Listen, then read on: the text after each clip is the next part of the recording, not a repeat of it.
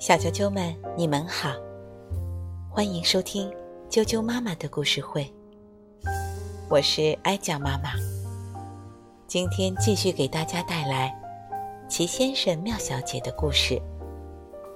今天要给大家介绍的是笨拙先生，英国的罗杰·哈格里维斯著，任蓉蓉翻译，童趣出版有限公司编译，人民邮电出版社出版。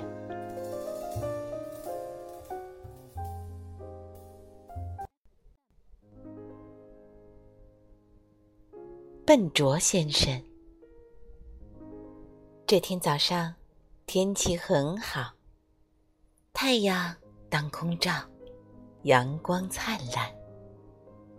树上的鸟儿醒来了，他们正在啾啾地唱着歌。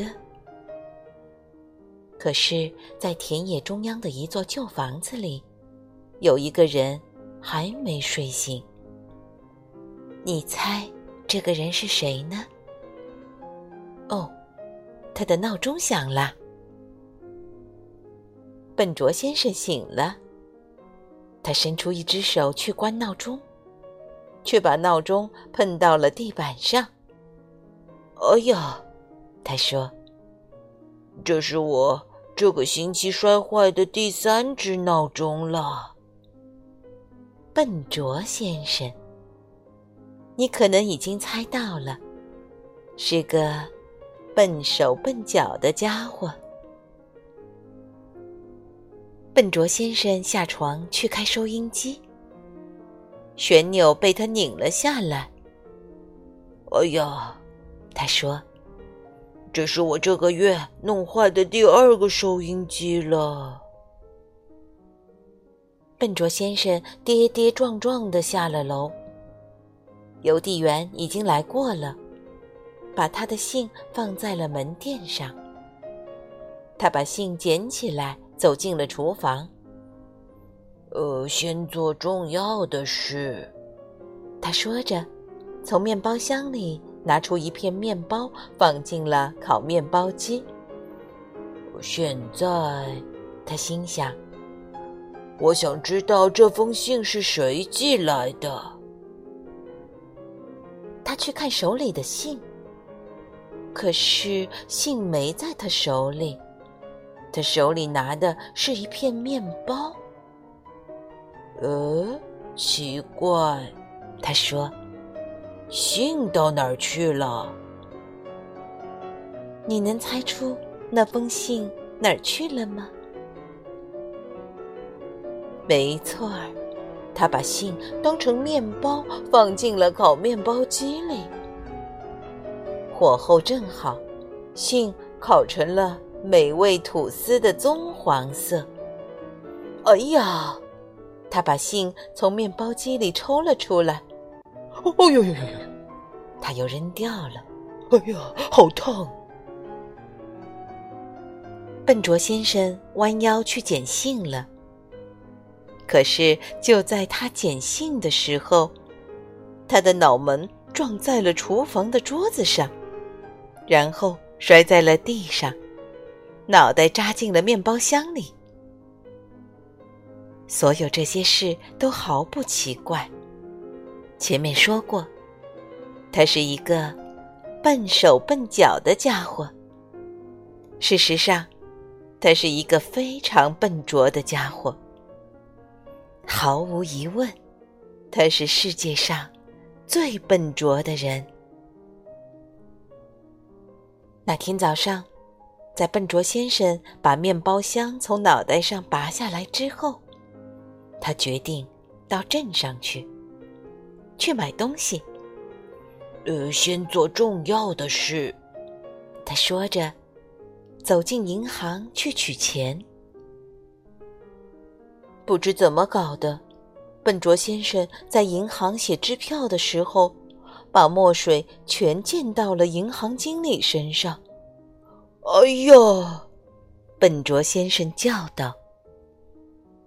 笨拙先生走进肉店。“呃早上好，老板。”他高兴地说。然后不知怎么搞的，他被自己的鞋带绊倒在地，又莫名其妙的撞上了肉店的橱窗。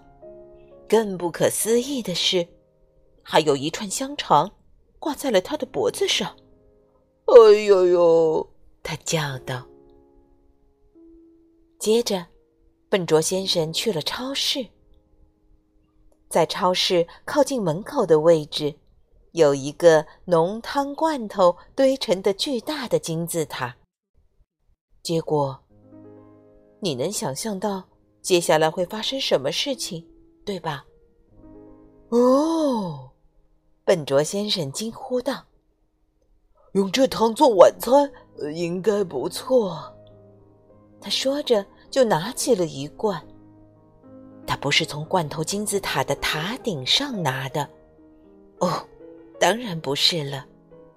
谁让他是笨拙先生呢？哎呦呦！笨拙先生叫着走开了，边走边揉着被罐头砸疼的脑袋。在回家的路上，他决定去农场买些鸡蛋。不知怎么搞的，他穿过农场院子的时候又绊倒了。在他就要跌倒的时候，他抓住了一位农夫。一片混乱之中，他俩一块跌进了鸭池里。扑通！哎呦呦！笨拙先生叫道。鸭池里，农夫问笨拙先生。求求你了，以后还是我把鸡蛋送到你家吧，好吗？哦，那太感谢了，笨拙先生回答。哎，别客气，农夫咕哝着说。笨拙先生回到家，先做重要的事，他说着就去洗澡。可不知怎么搞的，在他踏进浴缸的时候，一脚踩到了肥皂上，他莫名其妙的来了个后空翻，又稀里糊涂的一头扎进了洗衣篮里。哎呦呦！篮子里传出一阵闷闷的声音。后来，他下楼吃晚饭，他的晚饭是。在超市买的浓汤，在肉店买的香肠，在农场买的鸡蛋。更确切地说，他的晚餐是在平底锅里煮扑了的浓汤，从起火的煎锅里做出来的香肠，还有鸡蛋。哦，真糟糕！那是炒的乱七八糟的鸡蛋。笨拙先生对这样的晚饭已经习以为常了。嗯，味道很不错。他靠在椅子上说：“咣当！”